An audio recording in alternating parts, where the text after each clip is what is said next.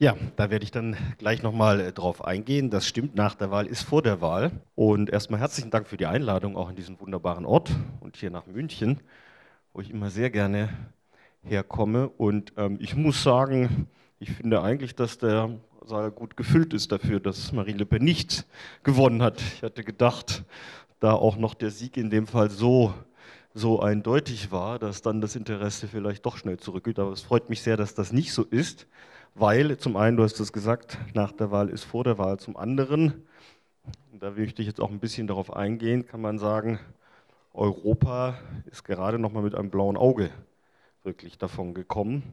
Und es ist nicht so, dass man sich jetzt zurücklehnen kann und sagen kann, naja, er wurde jetzt mit 65 Prozent gewählt. Das ist ja eine klare Geschichte und damit ist die Sache erstmal abgehakt. Ganz und gar nicht. Und da möchte ich jetzt auch ein bisschen darauf eingehen. Also, das haben Sie ja alle verfolgt, dass Emmanuel Macron jetzt zum achten Präsidenten der fünften Republik gewählt wurde, der jüngste, der je Präsident geworden ist in der fünften Republik.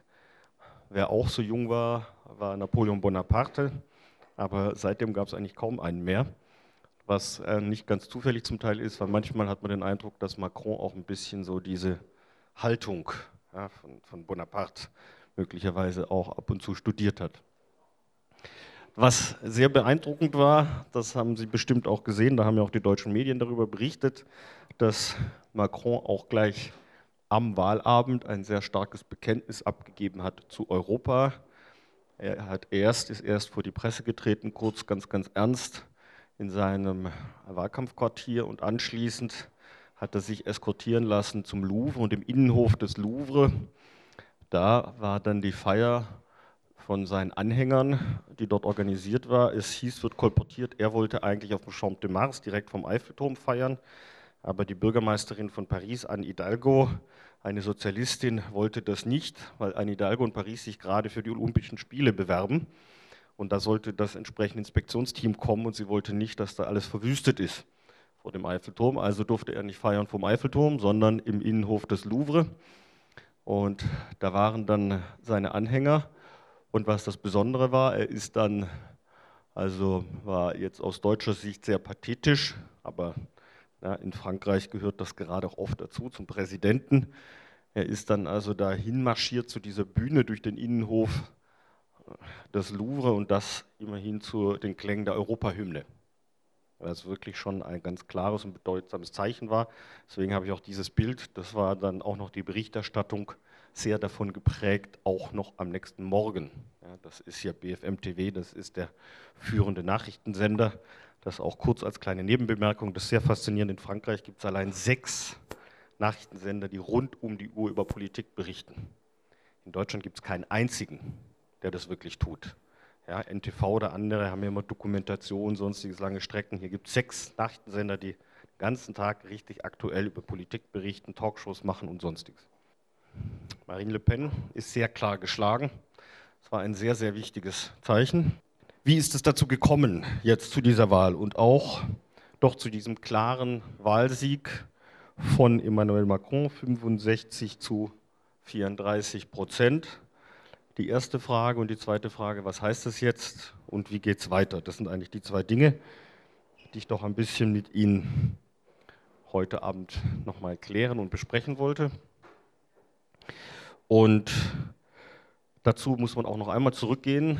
Vor zwei Wochen, zweieinhalb Wochen sind es jetzt ja schon, war der erste Wahlgang, der sehr wichtig war, auch in Frankreich, war der erste Wahlgang. Das ist ja, haben Sie ja auch verfolgt, Präsidentschaftswahl in zwei Wahlgängen. Das heißt, die, die jeweils der erste Wahlgang am 23. April und das war ja, das muss man sich einfach auch noch mal kurz vergegenwärtigen, ein bisschen absurd zum Teil. Also dieser Wahlkampf hatte sehr viele Besonderheiten. Das war ein Wahlkampf wie noch nie. Aber er war auch insofern zum Teil etwas absurd, weil in den Umfragen eigentlich in nahezu allen Umfragen seit einem Jahr klar war, Marine Le Pen würde in den zweiten Durchgang kommen. Und das war insofern etwas absurd, weil der ganze Kampf dann stattgefunden hat, quasi um Platz zwei, dachte man. Also um die Frage, wer kommt mit Marine Le Pen in, den, in die zweite Runde und hat dann auch große Chancen zu gewinnen. Und was immerhin schon ein gutes Zeichen war, ein klares Zeichen war, dass Marine Le Pen deutlich unter dem lag, was lange Zeit ihr prognostiziert wurde. Sie lag zwischendurch bei Umfragen bei 27, 28 Prozent.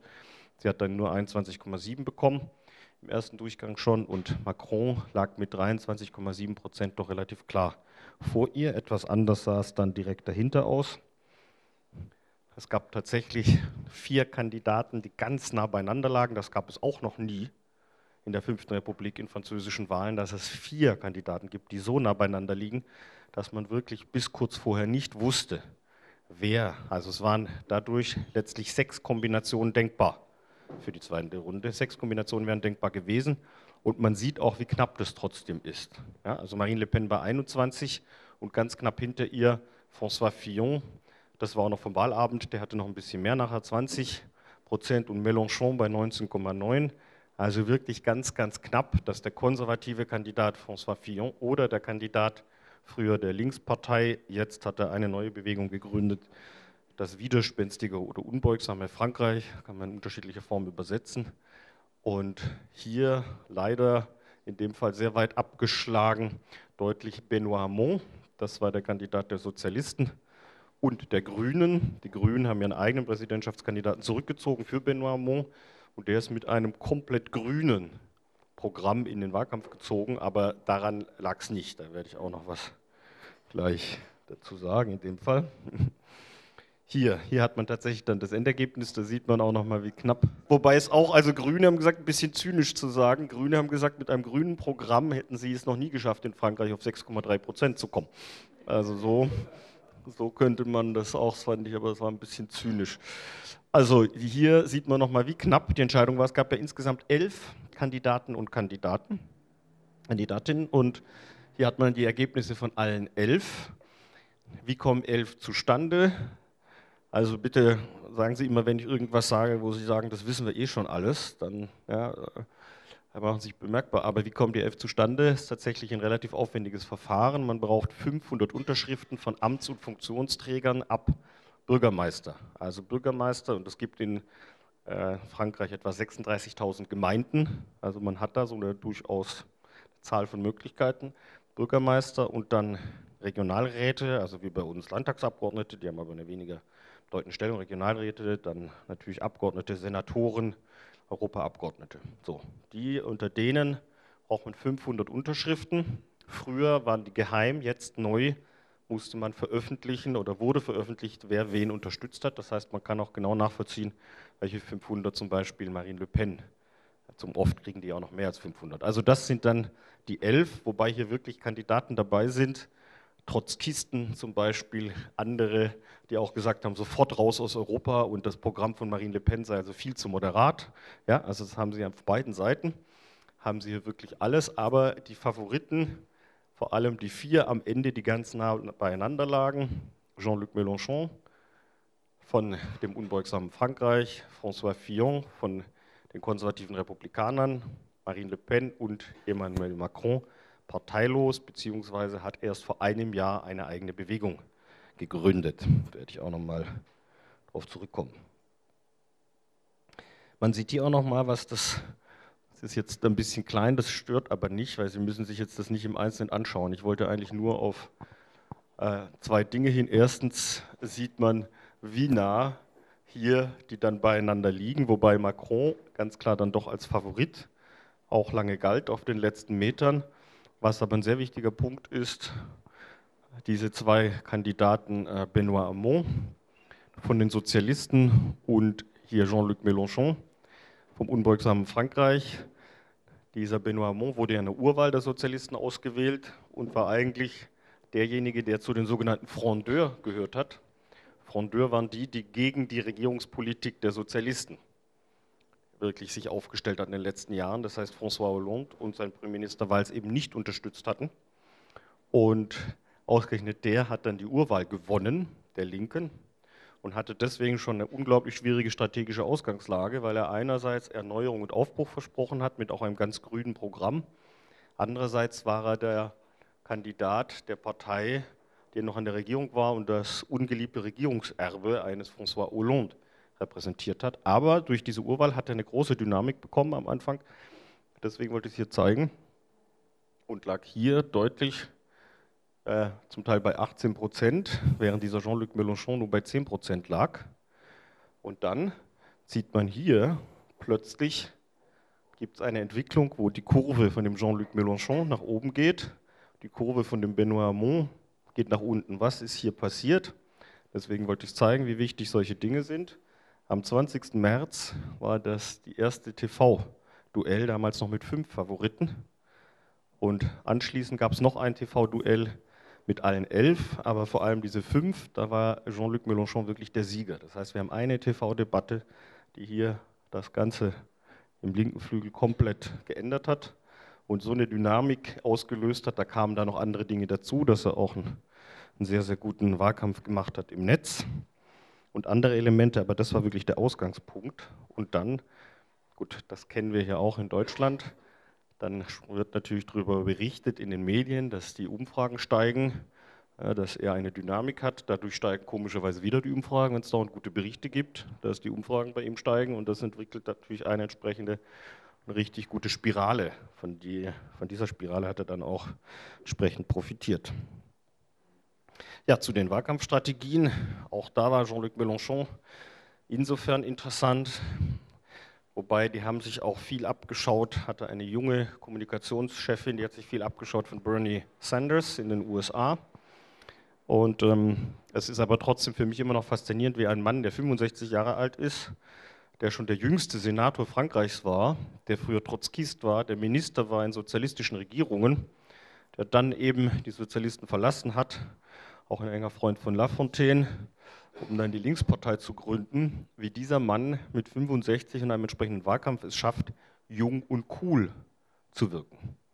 Das ist schon bemerkenswert, das und wie das auch mit dem Wahlkampf gelingt, muss man sich wirklich anschauen. Ich habe mir selbst, ich war ja auch etwas im Land unterwegs und habe mir selbst auch eine Veranstaltung angeschaut von ihm in Dijon, äh, vier Tage vor der Wahl. Und da stand er abends in Dijon auf der Bühne und wurde gleichzeitig in sechs andere Städte per Hologramm übertragen. Und die Leute haben sich das Hologramm auf der Bühne angeguckt in sechs Städten, womit er insgesamt 36.000 Menschen dann versammelt hat. Und da sind alle hingeströmt.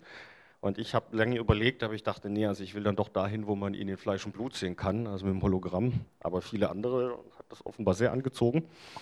Und ähm, ich war sehr beeindruckt, wie viele junge Leute da waren und tatsächlich ihn jung und cool fanden. Wie hat er das geschafft? Zum einen durch diese TV-Debatten. Ja, das ist etwas, was man oft in Deutschland in Bundestagswahlkämpfen übrigens auch oft gesehen hat, dass auf den letzten Metern die Linkspartei oft an den Grünen vorbeigezogen ist, wenn Gregor Gysi in allen Talkshows aufgetaucht ist. Ja, das war oft ein Effekt.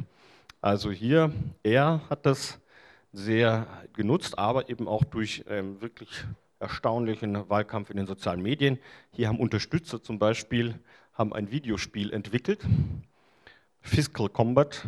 Es lohnt sich, das mal anzuschauen, einfach als Methode auch im Wahlkampf, wenn man jüngere Leute ansprechen kann. Und bei diesem Fiscal Combat sieht man hier Jean-Luc Mélenchon und der schüttelt die ganze Zeit irgendwelche reichen Leute oder Vertreter und schüttelt ihnen das Geld aus der Tasche.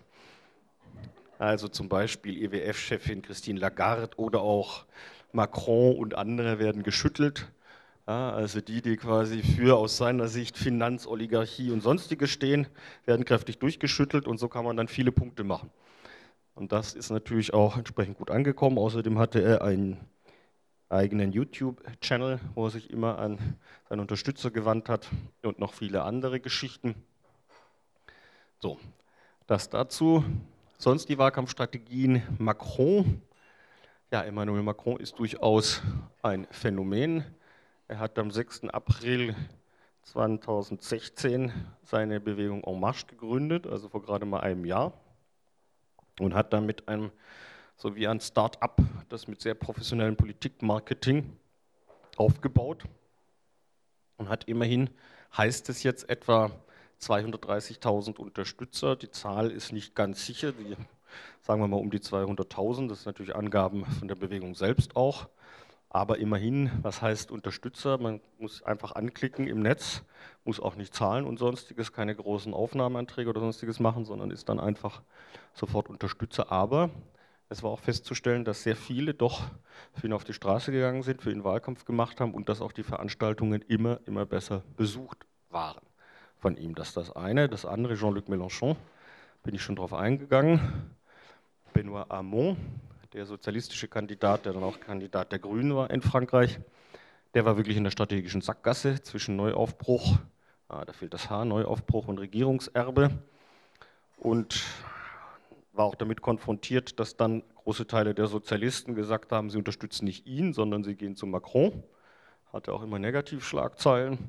Also war wirklich in der Sackgasse. Und dann hat er aber auch noch einen sehr biederen Wahlkampf gemacht und war vor allem auch nicht sehr gut in den beiden Fernsehduellen. Da kann man natürlich sich auch darüber streiten, wie kann es sein, dass zwei, oder das waren ja nicht Duelle, sondern Debatten, wie, wie kann es sein, dass zwei Debatten so einen großen Einfluss haben, ist aber so. So, interessant war, dass der Wahlkampf von Le Pen tatsächlich keine große Dynamik entfaltet hat. Das war wirklich interessant zu sehen, weil Le Pen hat sich im letzten Jahr eine ganze Zeit, das kannte ich auch noch nicht, eine Phase der Mediendiät gegönnt. Das heißt, sie ist nie aufgetaucht in den Medien und das hieß, sie bereitet jetzt einen fulminanten Wahlkampf vor und alle dachten, was kommt dann? Es kam nicht viel. Und ähm, aus, es gab mehrere Gründe dafür. Das eine ist, was sehr spannend war, diese Fernsehdebatten, vor allem mit allen elf Kandidaten, hatten einen tollen Effekt, und zwar wurde Le Pen plötzlich zur Systemvertreterin. Die, die immer gegen das System kämpft und gegen die Eliten, war plötzlich Teil des Systems und der Eliten, weil es gab da eben Trotzkisten wie Philippe Poutou, der selbst als Gewerkschaftler bei Ford arbeitet und der ihr zum Beispiel vorgeworfen hat, ja, sie würde ja, es gibt ja Untersuchungen gegen Le Pen, wo sie aber durch ihre Abgeordnetenimmunität nicht den Vorladungen der Richter folgt. Und er hat ihr dann vorgeworfen, ja, sie könnte ja quasi sich erlauben, nicht einer Vorladung der Richter zu folgen, weil sie hätte ja Privilegien wie eine Abgeordnetenimmunität. Es gäbe aber keine Arbeiterimmunität und Arbeiter müssten zum Richter gehen. Und dieser Spruch ist ein Riesenhit geworden in den sozialen Medien. Ja, das bei YouTube und so ist es zigmal geteilt worden, diese Geschichte. Also man sieht hier und von der anderen Seite gab es dann auch einen François Asselineau, der gesagt hat, man muss sofort raus aus Europa und was Le Pen hier veranstaltet mit Referendum erstmal und gucken und wie und was, das sei alles viel zu moderat. Also es war ein ganz interessanter Effekt, der da eingetreten ist durch diese Debatten. Was dann auch sehr interessant war in Frankreich, im Unterschied zu Deutschland, gab es in den letzten zwei Wochen ganz strenge Regeln. Fand ich wirklich interessant, den Vergleich zu sehen zu deutschen Wahlkämpfen und zwar muss in den letzten zwei Wochen im Fernsehen und im Radio, privat wie öffentlich, über alle elf Kandidaten genau gleich viel berichtet werden. Also über einen völlig unbekannten Philippe Poutou, Trotzkist, ja, oder Nathalie Arthaud, auch Trotzkistin, muss genauso viel berichtet werden wie über einen François Fillon, eine Le Pen oder andere. Das hatte aber einen wirklich interessanten Effekt, weil dieser Versuch auch gerade von Le Pen und den Rechtspopulisten irgendwelche Provokationen noch oder andere Geschichten zu setzen am Ende hatten überhaupt keinen Effekt. Weil darüber wurde genauso berichtet wie über alles andere. Ja, und es hat sich nicht so eine Medienspirale aufgebaut, wie das oft äh, gerade der Fall ist und was man auch bei Trump gerade sehr stark immer beobachten konnte in den USA, wie der immer wieder provoziert und das immer wieder Berichterstattung und Spiralen ausgelöst hat. Bis zuletzt, das ging hier durch diese strengen Regelungen, die auch durch eine entsprechende Behörde überwacht werden, sehr streng, hat hier gar nicht stattfinden können. Was waren die wichtigsten Themen in der Wahlkampagne? Das ist auch interessant. Man sieht hier oben, das oberste ist Emploi, das heißt Arbeit, also die Frage der hohen Arbeitslosigkeit über 10 Prozent, 25 Prozent Jugendarbeitslosigkeit in Frankreich, die schwierige Wirtschaftslage, dann die Frage der Kaufkraft, le pouvoir d'achat und die Frage der sozialen Sicherheit. Und erst an vierter Stelle die Frage innere Sicherheit und Terrorismus. Eigentlich erstaunlich, weil es ja doch diese vielen Anschläge gab und diese heftigen Erfahrungen. Aber es gab auch eine interessante Untersuchung, wo Allensbach durchgeführt hat mit einem französischen Partner. Die zeigt, der einzige Bereich, wo die Franzosen zufrieden sind mit ihrer Regierung, zufrieden waren, ist bei der Terrorismusbekämpfung. Da haben sie interessanterweise den Eindruck, die Regierung tut alles, was möglich ist in dem Bereich. Und deswegen war das auch kein so zentrales Thema, auch weil es eine unglaubliche Leistung war und man kann heute noch froh darüber sein, dass es der französischen Regierung gelungen ist, wirklich alles zu tun, dass nicht Anschläge stattgefunden haben. Es gab ja den einen auf einen Polizisten, wo ein Polizist getötet wurde, auf den Champs-Élysées kurz vor der Wahl, aber insgesamt auch in den zwei Wahlgängen nicht, obwohl die Gefahr weiterhin sehr hoch ist in Frankreich.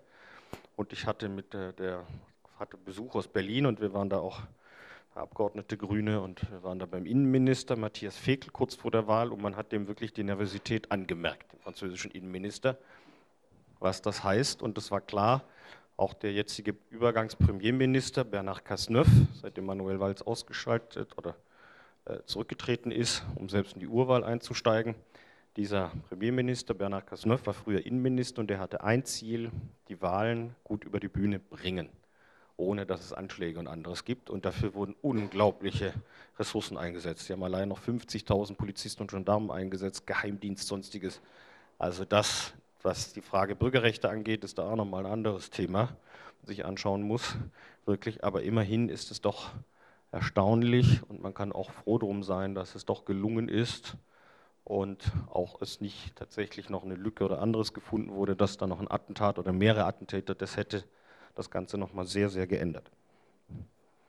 Das ist jetzt auch äh, nichts, wo Sie jetzt jede kleine Zeile verstehen müssen, sondern äh, das haben die Kollegen gemacht von der Friedrich-Ebert-Stiftung. Das fand ich ganz interessant. Das ist nur mal, um ein bisschen aufzuzeigen, die unterschiedlichen Kandidatinnen und Kandidaten, die sie hatten, die dort waren, wo die sich auf, in dieser entsprechenden Werteebene, also auf der einen Seite haben sie die libertären Werte, das sind quasi die soziokulturellen Werte wie Freiheit des Individuums, ökologischer Wandel, kulturelle Vielfalt, europäische Integration haben sie einerseits, dann haben sie autoritäre Werte, äh, Nationalismus, traditionelle Werte, Recht und Ordnung, nationale äh, Souveränität und sie haben hier Marktfreiheiten rechts, also hier haben sie dann auf der sozioökonomischen Ebene jeweils links und rechts mit der Verteilung. Und Sie sehen einfach ein bisschen, wo kann man einen Macron einordnen, muss man immer auch sich anschauen. Also aus deutscher Sicht wäre er sozialliberal, aus französischer Sicht wirkte oft für viele fast schon neoliberal. Das ist ganz anders von der Positionierung hier, aber man sieht hier, wo er sich, dass er sich sehr weit tatsächlich ähm, oben bei den libertären Werten, was die Gesellschafts- und Innenpolitik angeht, befindet, aber sehr weit rechts, was dann entsprechend die wirtschafts- und sozialpolitischen Vorstellungen angeht ist Macron, man sieht hier Amont, wo er angesiedelt ist, sieht Mélenchon jeweils und auch Le Pen. Das ist ja auch ein Punkt, das haben Sie bestimmt auch verfolgt, muss man sich ja mal klar machen. Der große Unterschied zwischen AfD und Front National ist bisher noch ganz klar das Wirtschafts- und Sozialprogramm. Das ist sehr weit links bei dem Front National. Hier es geht wirklich sehr, sehr weit links und hier aber sehr nah an die autoritären Wertvorstellungen. Das heißt, das ist also weit entfernt von diesen zum Teil immer noch eher ja, wirtschaftsliberalen Vorstellungen einer AfD, wo die AfD ja auch hergekommen ist. Ähm, ja, also diese Wahl hat das komplette Parteiensystem umgepflügt in Frankreich. War erstmals keiner von den beiden großen Parteifamilien, die seit Jahrzehnten die Parteienlandschaft strukturiert haben in Frankreich, also weder die Sozialisten noch die Konservativen, keiner von ihren Kandidaten ist in die Endauswahl gekommen und sie liegen auch insgesamt bei nur noch 25 Prozent. In der letzten Wahl 2012, Hollande und Sarkozy, die beiden Vertreter, kamen die noch auf über 50 Prozent. Also hier sieht man, wie komplett das ganze Parteiensystem, das war noch nie in Frankreich so festgefügt wie in Deutschland, das Parteiensystem. Es war immer stärker auch mit an Personen gebunden aber trotzdem gab es die zwei Säulen, konservative Sozialisten, drumherum haben sich die kleineren Parteien gruppiert. Und das ist erstmal völlig hinüber, also es ist wirklich ein Erdbeben, wirklich eine, eine Revolution, die da stattfindet oder stattgefunden hat und gerade auch noch stattfindet in Frankreich. Ja, das ist, muss man jetzt auch nicht im Einzelnen, es zeigt auch noch ein bisschen die Kräfteverhältnisse, aber man sieht eben, wie klein hier geworden ist die Sozialisten, da gehören auch Grüne, sind hier mit hineingenommen und hier auch die Konservativen, wie sich immer stärker der, das Feld Le Pen hier ähm, aufgemacht hat und hier dann die ganz neue Kraft, die hier jetzt ins Zentrum hineinkommt, nämlich Emmanuel Macron, der diese Strategie hatte, Zentrum weder rechts noch links. Ja, jetzt muss man sich aber anschauen, weil in Deutschland, ich war immer ein bisschen erstaunt, also Jetzt gibt es ja auch viele kritische Artikel und da muss man auch denken, muss man sich schon wieder denken, oh je, der Mann hat eigentlich auch eine Chance verdient. Aber ich war immer ein bisschen erstaunt über diese Berichterstattung in Deutschland über die Begeisterung der Franzosen über einen Emmanuel Macron. Die gab es nie. Es gab nie eine Begeisterung der Franzosen über Emmanuel Macron. Er hat knapp 24 Prozent bekommen im ersten Wahlgang und von diesen 24 Prozent, deswegen habe ich das hier noch gezeigt, gibt es Studien wie diese hier, die zeigen, von diesen 24 Prozent war noch fast die Hälfte, 45 Prozent Leute, die ihn gewählt haben, aus taktischen Erwägungen. Weil in Frankreich immer die Frage sich stellt, gut, wenn ich jetzt wähle einen Benoît Hamon, aber ich weiß, der kriegt 6 bis 8 Prozent und er kommt auf jeden Fall nicht in die zweite Runde, ist meine Stimme etwas verschenkt. Aber wenn ich zumindest versuche, einen Emmanuel Macron zu wählen und dafür zu sorgen, dass der in die zweite Runde kommt und nicht zum Beispiel der konservative Fillon gegen eine Le Pen in der zweiten Runde steht, also gebe ich mir einen Ruck und wähle doch lieber den Macron, auch wenn ich eigentlich dem Benoît Monnier stehe. So, davon hat, hat äh, Macron schon in der ersten Runde profitiert und in der zweiten Runde natürlich noch viel mehr. Die große Mehrheit der Menschen, die jetzt gerade Macron gewählt haben am Sonntag, haben es mit zusammengebissenen Zähnen getan. Nicht, weil sie ihn toll finden oder begeistert sind, sondern vor allem, um Le Pen zu verhindern. Ja, das war eine sehr merkwürdige Atmosphäre am Sonntagabend in Paris, weil äh, kam keine Feierstimmung. Die Leute haben nicht gefeiert. Und ich bin dann, äh, habe noch eine Flasche Champagner mir besorgt, weil ich dachte, irgendwie ist es schon ein Abend, wo man ein bisschen feiern sollte. Ja? Le Pen ist nicht dran gekommen und bin zu französischen Freunden und habe gesagt, jetzt komm, lasst uns mal anstoßen. Ja, danke an euch. Ihr habt Europa gerettet und so. Und die so, ja, pff, ja toll. Aber wir haben wirklich die Schnauze voll. So viele, ja, weil wir sind immer vor der Wahl. Äh, wir müssen immer jemanden wählen, den wir nicht wählen wollen, um Le Pen zu verhindern. Ja, das steht uns sonst wo. Das ist keine wirkliche Wahl. Also es gab da eher so ein bisschen Katerstimmung. Und gibt es, und das ist auch so, Studien zeigen, dass äh, die Mehrheit der Franzosen sagt, sie wollen im Moment nicht, dass Macron eine Mehrheit bekommt im Parlament. Das kann sich noch ändern, weil wenn man mal Präsident ist und die Regierung einsetzt, hat man natürlich immer die Medienpräsenz und kann eine Dynamik entfalten, aber im Moment ist es noch so. Also, das hatte ich ja schon gesagt, historisch einmalige Wahl. Frankreich so mit diesen Rahmenbedingungen, das gab es wirklich noch nie. Das Kopf-an-Kopf-Rennen, alle vier Favoriten, auch was ganz Besonderes waren, haben Wahlkampf gemacht gegen das System in unterschiedlicher Form. Interessanterweise, alle vier sind selbst Produkte dieses Systems, aber sie haben alle vier Wahlkampf gemacht dagegen. Le Pen kann man sich vorstellen, gegen die Eliten, das Establishment, Paris etc. Dann äh, Macron hat auch sehr klar gegen das etablierte Parteiensystem und die etablierte politische Klasse Wahlkampf gemacht. Er hat immer gesagt, ich bin parteilos, ich habe eine Bewegung gegründet, ja, ich komme nicht aus diesem ganzen Parteikarrierenapparat, habe ich nichts mit zu tun und ich will das politische Leben erneuern. So war wirklich sein Anspruch und äh, seine zentrale Strategie seiner Kampagne. Dann ähm, Jean-Luc Mélenchon hat Wahlkampf gemacht gegen die Finanzeliten, Finanzoligarchie, die in Wirklichkeit alles bestimmen vom unbeugsamen Frankreich. Das war auch gegen System. Und François Fillon von den Konservativen, der, äh, das haben Sie ja verfolgt, hatte ja einige Affären dann am Hals mit der Frage der Bezahlung seiner Frau und seiner Kinder als Parlamentsmitarbeiter, was ja legal wäre in Frankreich. Blöd ist es, wenn die Frau jahrelang durch alle äh, bunten Gazetten und äh, schöne Yellow Press tingelt und immer sagt, ich bin Ehefrau und Mutter. Und wenn sie das jahrelang gemacht hat, plötzlich rauskommt, sie soll jahrelang hochbezahlt gearbeitet haben für ihren Mann, das ist halt etwas blöd tatsächlich. Und ähm, deswegen hat er dann, François Fillon, auch Wahlkampf gemacht gegen das System, indem er gesagt hat, er sei Opfer einer Kampagne der Justiz und der Medien und gerade jetzt müssten die Konservativen zusammenhalten. Und so hat er sich als Kandidat auch noch bis zuletzt gehalten. Man muss sich ohnehin klar machen, Macron hat hauptsächlich gewonnen, nicht nur weil er so stark ist, sondern vor allem auch wegen der Schwäche der anderen.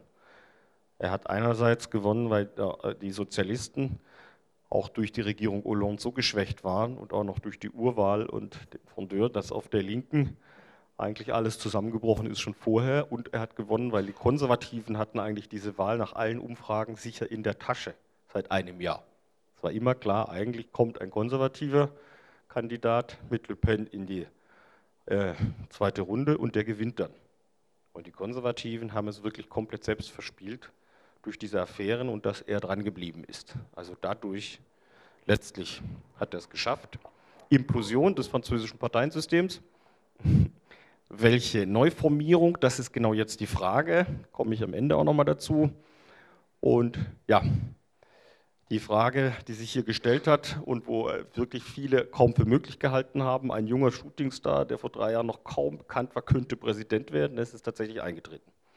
Er ist tatsächlich Präsident geworden, vor drei Jahren noch unbekannt. Er hatte noch nie ein gewähltes Amt, er war nicht mal im Gemeinderat oder sonstiges und ist jetzt direkt Präsident geworden von Frankreich. Ja, als dann die erste Runde rum war, gab es ja auch zum Teil auch in Deutschland solche Kommentare, die gesagt haben, ja, der ist jetzt Präsident, das ist klar. Der Mann hat gewonnen, die Sache ist entschieden, die Sache ist durch. So sahen da etwa die Umfragen aus, 61 zu 39 und man dachte, ja gut, die Sache ist eigentlich gelaufen. Hätte ich auch eher optimistischer, nicht ganz so optimistisch wie viele Kommentatoren in Deutschland, aber am Sonntagabend, am 23. April, hätte ich es auch noch eher optimistisch eingeschätzt. Das war auch so, dass dann alle erstmal die verloren hatten, wie hier Benoit Hamon zum Beispiel mit dem durch und durch grünen Programm, äh, sehr klar sofort gesagt haben, jetzt muss man Macron wählen gegen Le Pen zum Beispiel. Auch der konservative Fillon hat es sofort gesagt. Und Le Pen hat sich gefreut, weil Macron war ihr aus ihrer Sicht der Idealgegner, ehemaliger Bankier, ein Absolvent der Elitehochschule ENA und der Sciences Po. Und deswegen auch die Vorstellung, das ist unser Idealgegner, da können wir jetzt wirklich genau unsere Strategie durchziehen, was wir uns auch lange vorbereitet haben. Und dann kam Macron an dem Abend. Und Macron hat an dem Sonntagabend ganz schwere Fehler begangen nach der ersten Runde. Da ist einem ganz anders geworden, wenn man das verfolgt hat an dem Abend. Also erstens ist er triumphierend eingelaufen auf die Bühne mit seiner Frau Brigitte, bei der ja hier auch schon viel berichtet wurde, ja, in die er sich mit 16 verliebt hat, als er seine Lehrerin war. Deutlich älter als er, 24 Jahre älter als er. Und äh, dann hatten die offenbar lange eine Affäre, weil sie war verheiratet mit einem Bankier, hatte drei Kinder. Wie auch immer, haben dann auch später geheiratet, also zumindest Brigitte und alle haben gerufen Brigitte, Brigitte und er hat also hier ganz triumphal, hat eine ganz dünne Rede gehalten, hat hier schon seinen Wahlsieg ganz groß gefeiert, als ob er schon nächster Präsident wäre. Frankreichs ist dann mit, einem, mit einer Wagenkolonne quer durch Paris gefahren, das war schon die Wagenkolonne eines Präsidenten, auch über die roten Ampeln und hat den Abend dann im Kreis enger ausgewählter Freunde die eher auch Teile der französischen Elite sind, in einer feinen Brasserie ausklingen lassen, wo die ganze Zeit die Medien draußen standen und das alles mitfotografiert und mitgefilmt haben. Also die Bilder und der Abend waren verheerend, weil der Eindruck entstanden ist, der Mann feiert jetzt schon und eigentlich gab es nicht viel zu feiern, weil immerhin ist mit Le Pen eine, eine wirklich Vertreterin der Rechtspopulisten in die zweite Runde gekommen. Und was er hätte machen müssen, eigentlich, sich mit hinstellen und eine ernste, würdige Rede halten, so wie es Chirac 2002 gemacht hat, als damals ganz überraschend der Vater von Marine Le Pen in die Runde gekommen ist. Der hat da, die Rede wurde dann auch verbreitet nochmal, eine sehr ernste, würdige Rede gehalten, wo er gesagt hat, das ist wirklich ein Moment, jetzt geht es um die Republik, um die Verteidigung der Werte der Republik etc. So Macron ist als Sieger auf die Bühne, hat den ganzen Abend gefeiert und hat es dann bitter bereut. Und ähm, weil natürlich das sofort aufgegriffen wurde, man muss sich vorstellen, diese zwei Wochen waren in Frankreich wirklich grässlich, weil in diesen zwei Wochen hatte der Front National im Prinzip 50 Prozent der Medienaufmerksamkeit. Das heißt, sie konnten nirgendwo hingehen, wenn sie irgendwie Radio, Fernsehen, sonst was, überall Front National auf allen Kanälen und äh, haben dann natürlich genau das auch aufgegriffen. Was waren da die zentralen Konfliktlinien? die hier versucht wurden.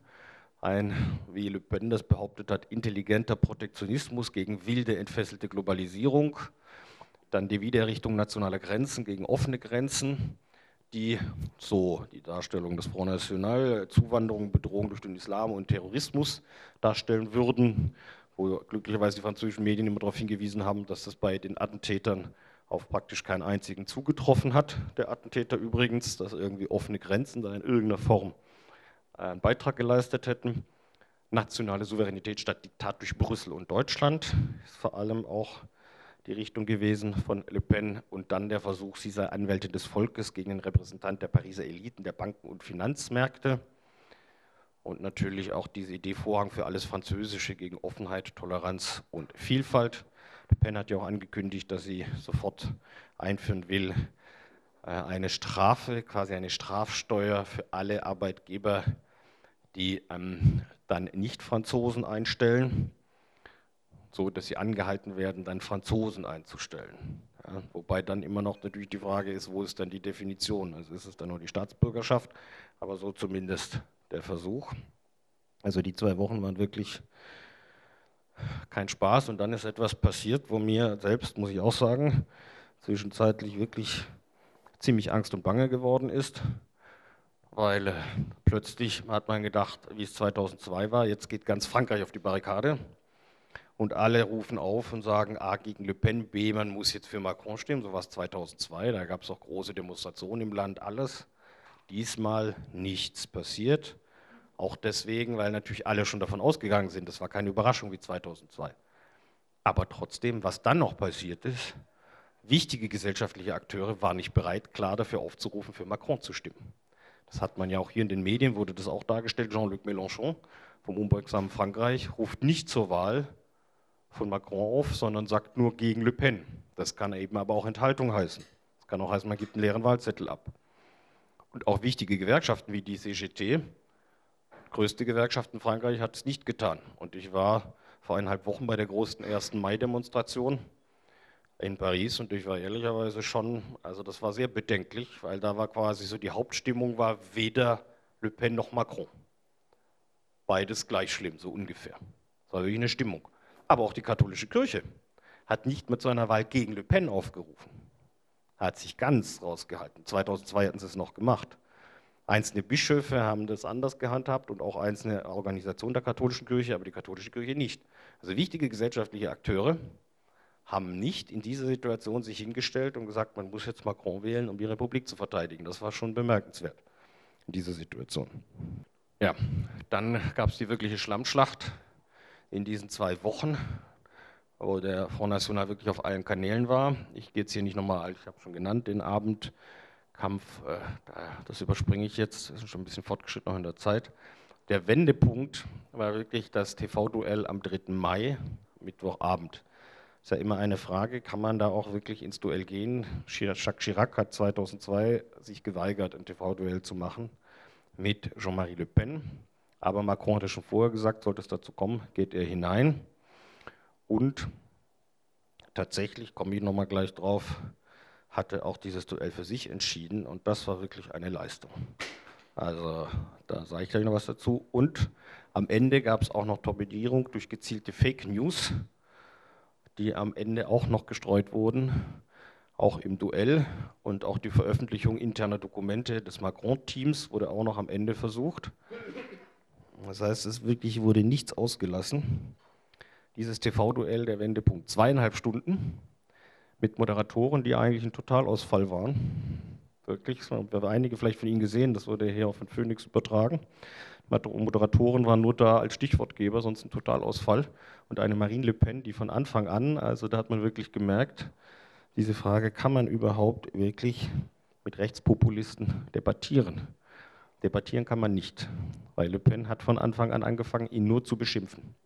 Nur diffamieren, nur Beschimpfungen, nur Beschimpfung, Diffamierung und die französische Presse hat das hinterher detailliert aufgelistet, 19 Fake News, 19 falsche Behauptungen während des Duells, die natürlich dort nicht einmal widersprochen wurden. Wie hat es hier Macron trotzdem geschafft, als Sieger da hervorzugehen? Also das muss man sich, glaube ich, auch nochmal wirklich in Ruhe genau analysieren, dieses Duell, was man schon gar sagen kann, was er geschafft hat. Erstens, ihre Strategie war es, ihn zu provozieren, dass er die Kontrolle verliert, dass er irgendwie ausflippt oder sonstiges. Es wurde sogar vorkolportiert, auch von Seiten von Le Pen. Macron habe ja angedeutet, dass er im Zweifel auch das Duell verlassen könnte. Ja, so im Prinzip, also ja, ihr werdet sehen, wie ich den da zerlege. Und Macron ist die ganze Zeit kühl und gelassen geblieben, hat sich keines bisschen aus der Reserve locken lassen, hat auch sehr hart, aber gelassen, aber hart zurückgeschlagen und er hat vor allem eins gemacht, er hat sie in ihrem Wirtschaftsprogramm zerlegt. Also er hat immer den Eindruck gemacht, sie reden ja nur, sie machen nur Anwürfe, sie machen nur Hetze ja, gegen Andersdenkende etc. Aber was sind denn ihre konkreten Projekte? Und sie hat einen großen Fehler gehabt. Sie hatte einen riesen Stapel von Dokumenten vor sich, in dem sie die ganze Zeit gekrustelt hat auch. Und er hat von Anfang an das genutzt und hat gesagt, ja, da verwechseln Sie jetzt aber Sachen. Schauen Sie nochmal da in Ihren Dossiers nach und so.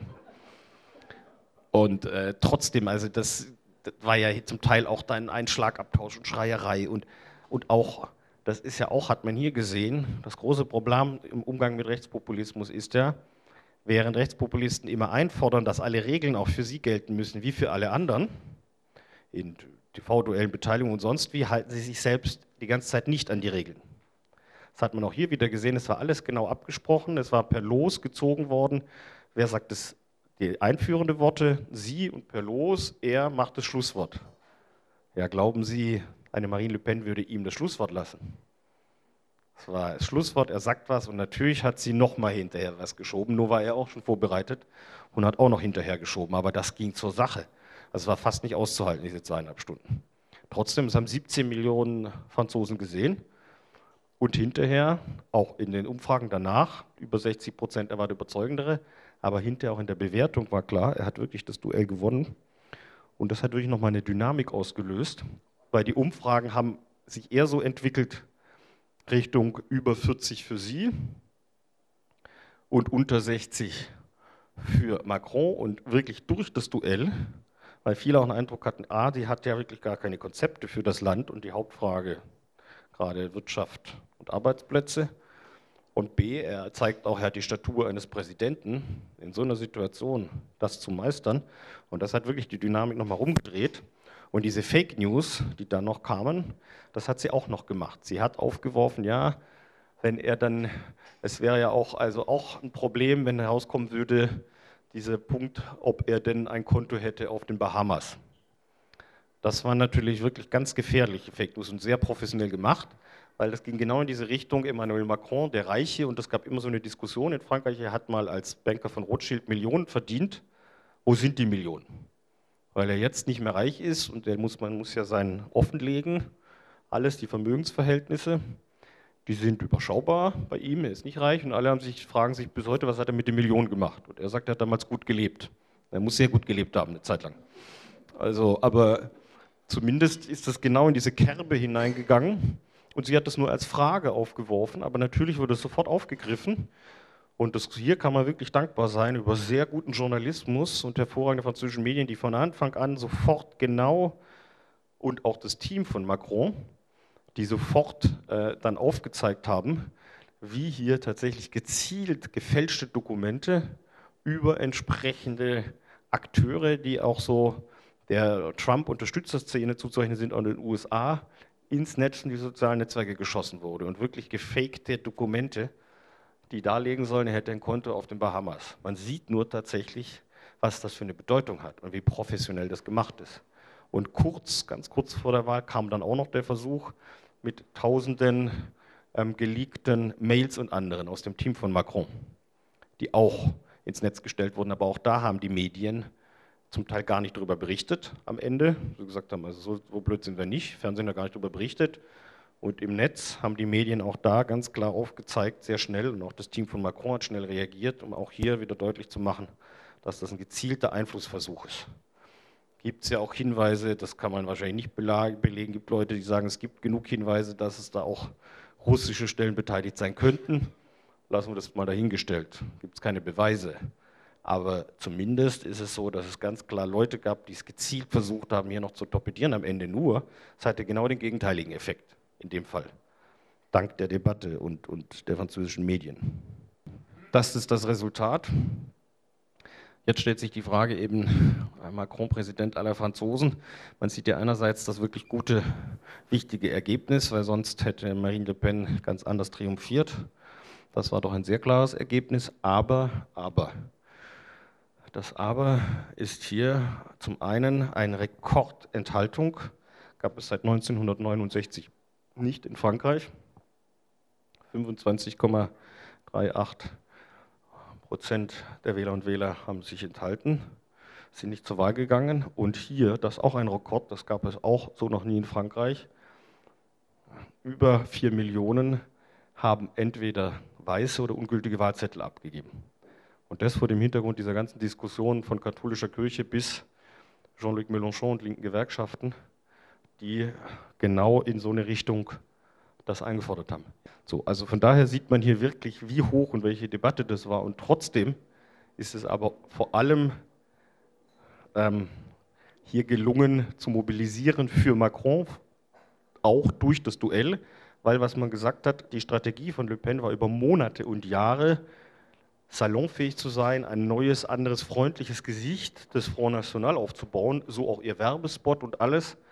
Und mit ihrem aggressiven, brutalen Auftreten in dieser Debatte hat sie diese ganze Strategie wieder ad absurdum geführt und viele Leute waren richtig erschrocken, dass sie das mal zweieinhalb Stunden so gesehen haben. Und das hat wirklich eher noch eine Mobilisierung für Macron äh, hergestellt am Ende. Ja, das ist auch nochmal der Überblick. So, hier kann man sich nochmal anschauen. Frankreich, auch für mögliche zukünftige äh, Frankreich-Besuche und Urlaube. Interessant, wo liegt jeweils äh, wer vorne das sind Muster, das man schon öfters erkannt hat. Also was das erste klare Muster ist, also das Dunkle ist alles Front National-Gebiet, ja, wo entsprechend Marine Le Pen Top-Ergebnisse bekommen hat. Und das Gelbe ist Macron. Was man hier sehen kann, also das erste, wenig überraschend, ist natürlich überall, wo sie städtische Gebiete haben, um Metropolen, sowohl Paris als auch Clermont-Ferrand, Bordeaux, überall, äh, Toulouse, Nantes, überall, wo Städte sind, da ganz klar Macron. In den Städten 80, 90 Prozent Macron, Paris 90 Prozent Macron, nur 10 Prozent Le Ja, Marseille als Stadt ähm, gilt es tatsächlich, was die Stadt angeht, auch, aber sobald es um, um Marseille herum geht, nicht mehr. Also nicht die Metropolregion Marseille. Da nicht. Das stimmt hier. Das äh, Gebiet von Le Pen ist wirklich vor allem der Nordosten so auch noch Elsass und vor allem der Süden Côte d'Azur. Ja, und man hat hier deutlich Stadt-Land-Gefälle, das merkt man sehr klar, aber nicht nur. Es gibt zum Beispiel die wunderbare Bretagne, die sehr gefeit ist gegen den Front National. Ja, ich war schon immer großer Fan der Bretagne, aber hat sich noch gesteigert. Hier. Und Atlantikküste auch.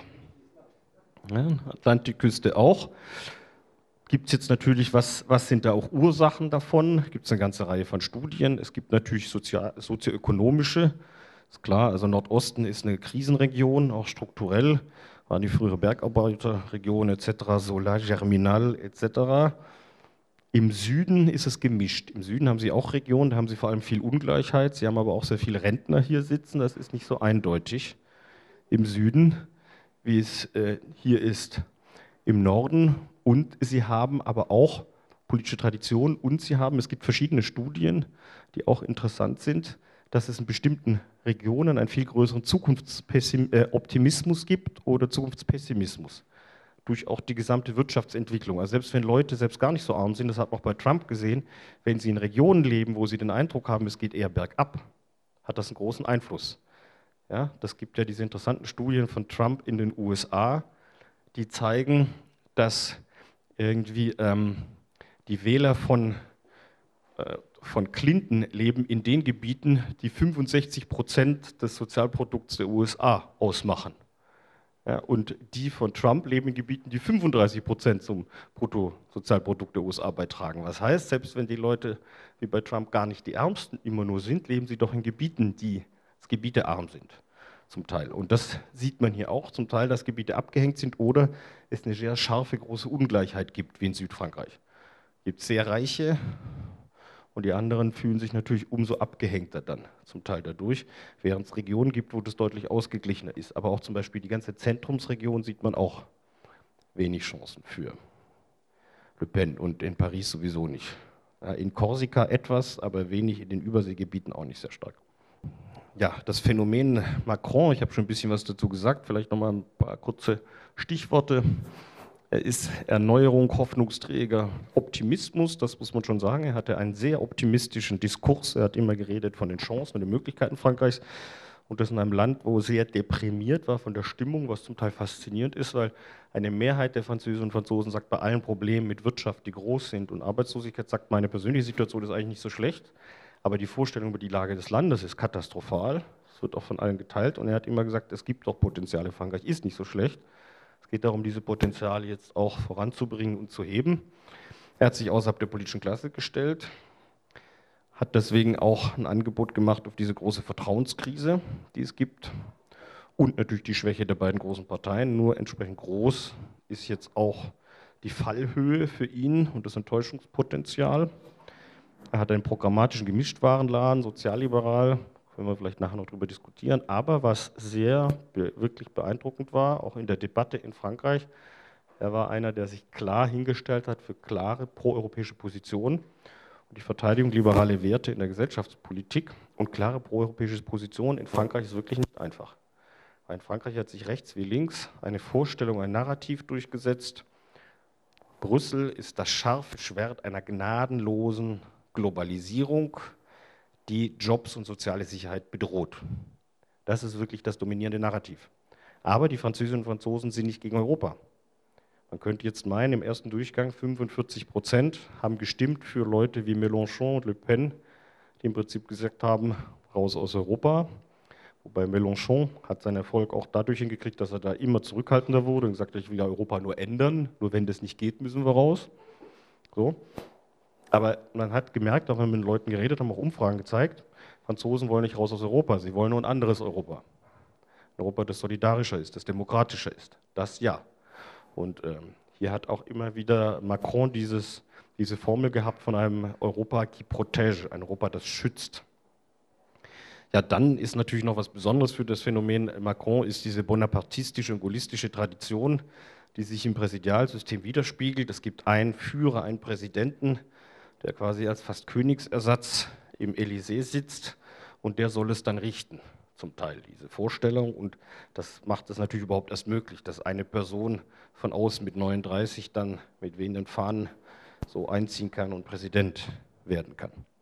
Wie geht es weiter? Hier auch brauchen Sie das Kleingedruckte gar nicht äh, lesen. Da sehen Sie ja, jetzt geht es sehr schnell voran. Jetzt wird die erstmal ist die Machtübergabe ist jetzt festgelegt für 14. Mai am nächsten Sonntag wird er Präsident werden und dann geht es darum, dass er sehr schnell eine Regierung einsetzt als Präsident. Diese Regierung ist aber erstmal nur eine Wahlkampfregierung. Das heißt, die Regierung amtiert nur bis zu den Parlamentswahlen. Die sind am 18.11. und am 18. Juni in zwei Wahlgängen, ganz anderes System als bei uns. Das heißt, Sie haben auch im ersten Durchgang die Frage, wer die zwei, die vorne liegen, plus alle die, die 12,5 Prozent der tatsächlich Wahlberechtigten, nicht derer, die zur Wahl gegangen sind, sondern wirklich der Wahlberechtigten auf sich vereinen kann. 12,5 Prozent mindestens kommt auch in die zweite Runde. Das heißt, da stehen sich in der Regel zwei bis drei gegenüber am Ende. So, und dann ist nochmal die Frage, wer gewinnt da? Und so werden die 577 Sitze verteilt. Das macht das Ganze sehr kompliziert, gerade jetzt, weil das natürlich heißt, dass sich sowohl links wie rechts, sie sich bisher immer auf Kandidaten verständigt haben. Konservativen also eine Zentrumspartei und die konservativen Republikaner haben gesagt, so und so viele Wahlkreise unterstützt ihr uns und wir euch dort, sodass wir einen eher konservativen Kandidaten durchkriegen und die Linken haben es genauso getan. So, das Ganze ist jetzt aber alles völlig offenes neues Feld, weil zum einen gibt es die Bewegung von Macron, der sich jetzt auch viele anschließen, von rechts wie von links. Dann gibt es ganz links und rechts die Frage, wer steht sich da zusammen. Das ist gerade alles noch völlig im Fluss. Bis zum 19. Mai müssen die Kandidaturen eingereicht werden in den Präfekturen und das ist gerade mitten der Prozess. Wo jetzt die Frage ist, und sowohl die Sozialisten brechen auseinander, die Konservativen sind noch etwas besser aufgestellt, aber dort gibt es auch viele Diskussionen. Aber die sind noch etwas besser aufgestellt. Bei den Sozialisten bricht gerade alles auseinander. Und es ist wirklich die Frage, wer wie dann bei den Parlamentswahlen abschneidet. Aber das ist natürlich eine entscheidende Frage für einen Präsidenten, um wirklich gestaltungsfähig zu sein, dass er auch eine Parlamentsmehrheit bekommt. Jetzt hat Macron auch seine Bewegung schon umbenannt in La République en Marche, so, um auch es offener zu machen. Aber man muss sich durch vorstellen, es konnten sich bei En Marche konnte man sich online bewerben, wenn man Kandidat werden will. Und es gibt eine Kommission von oben, die jetzt dann beschlossen hat, morgen werden die Kandidaten verkündet, die ausgewählt wurden, von diesen, die sich beworben haben. Das haben sie extra nicht gemacht vor der Präsidentschaftswahl, damit alle 15.000, bis dahin waren es 14.000, alle 14.000 sich weiter engagieren für En Marche im Wahlkampf und nicht schon enttäuscht sind. Man muss auch eigenes Geld mitbringen. Das kostet auch ein bisschen was im Wahlkampf auf lokaler Ebene. Da gibt es jetzt auch noch nicht viel Geld von Marche. Und ähm, es gab auch Anforderungen, mindestens die Hälfte sollen Politikneulinge sein aus der Zivilgesellschaft, mindestens die Hälfte Frauen. So. Und morgen werden jetzt die Kandidaten bekannt gegeben und wahrscheinlich viele Kandidaten erfahren es dann auch erst, dass sie jetzt für Marche ausgewählt wurden und äh, dann für sie einen Wahlkampf ziehen sollen. Und dann darf man gespannt sein, ob, ob und wie tatsächlich die eine Mehrheit bekommen im Parlament, was er damit machen kann. Ich würde es nicht ausschließen, weil es schon so eine Dynamik entfaltet natürlich. Er auch eine Chance hat, weil die anderen auch da immer so schlecht aufgestellt sind, konservative wie linke Kandidaten. Aber trotzdem ist es nicht ganz wahrscheinlich, dass er es wirklich hinkriegt, eine eigene Mehrheit. Und dann wird er doch auf Kooperationen angewiesen sein mit traditionellen Kräften, wo er immer gesagt hat, dieses da, aber muss dann immer verhandeln und alles. Das will er eigentlich nicht. Wird dann die Frage sein, wie macht er das wirklich? Und deswegen sind die Parlamentswahlen auch diesmal so entscheidend wie eigentlich nie in Frankreich, weil bisher hat dann immer in der Regel der Präsident, äh, der gewonnen hat, dessen politische Familie hat auch die Mehrheit bekommen, in aller Regel. Hier ist aber jetzt die komplette Neuformierung der politischen Landschaft im Gange. Die Republikaner eben zerrissen, die Sozialisten vor der Spaltung. Ganz offen noch die Frage, was wird aus den Grünen? Die haben ein Abkommen mit den Sozialisten über 43 Wahlkreise, aber angesichts des Zustands der Sozialisten ist es höchst fraglich, was daraus wird. Und äh, sie haben versucht, auch mit Jean-Luc Mélenchon, in Kooperation und Kommunisten, aber der hat das alles zurückgewiesen, hat gesagt, ihr könnt zu mir kommen, aber unter meinem Parteinamen. Dieser Parteiname hat immer eine Bedeutung, weil unter dem Parteinamen, wo man antritt, das hat einen großen Einfluss auf die Parteienfinanzierung, weil alle Stimmen werden dann entsprechend gerechnet und fließen dann quasi dieser Partei zu. Deswegen will jeder natürlich auch Macron, dass die Leute unter dem Einnahmen antreten und nicht unter mehreren oder sagen, sie sind Sozialist, aber treten jetzt für En Marche an oder anderes. Und die Frage ist, inwieweit bildet sich vielleicht ein mögliches Zentrum heraus, was ganz neu wäre für Frankreich und dann aber stärker auch die Ränder, weil auch für den Front National große Chancen gesehen werden.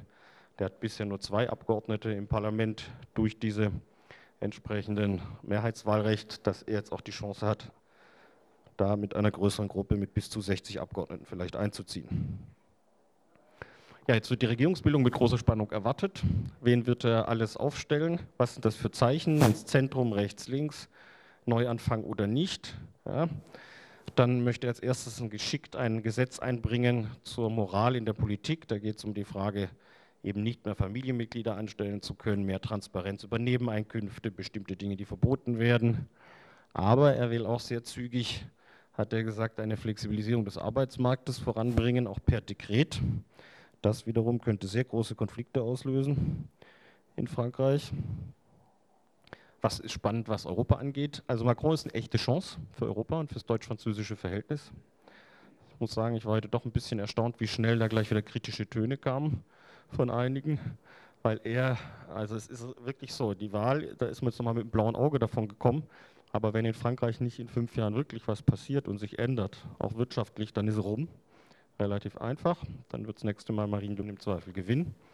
Oder ihre Nichte, wenn sie bis dahin nicht bleiben sollte. Er will ein Budget der Eurozone in Höhe von mehreren hundert Milliarden für Investitionen einrichten, ein New Deal. Und dieses Budget soll von einem Parlament der Eurozone legitimiert und kontrolliert und von einem Minister für Wirtschaft und Finanzen der Eurozone gesteuert werden. Das ist die Grundidee, also wirklich Investitionen voranbringen in Europa. Ja, ansonsten gehe ich jetzt nicht nochmal auf die ganzen einzelnen Vorstellungen ein. Eigentlich wirklich am Ende der Punkt. Macron muss erfolgreich sein, fast schon. Und nur wenn, es, wenn er in Frankreich spürbare und sichtbare Handlungsfähigkeit zeigt, und das wird nur mit einem Kurswechsel, ähm, das wird nur mit einem Kurswechsel in Europa gehen, Dafür sein Angebot an Deutschland. Dafür sein Angebot an Deutschland, Einhaltung der Maastricht-Kriterien und aber umgekehrt eben diesen New Deal, massiver Investitionsplan in Europa. Und äh, es braucht jetzt eine deutliche Kursänderung in der deutschen Europapolitik um Macron überhaupt Erfolgschancen zu eröffnen. Und die sind auch wirklich ganz, ganz dringend nötig, weil sonst äh, wird es sehr, sehr düster werden um Europas Zukunft. Ja, soweit mal danke für Ihre Aufmerksamkeit bisher.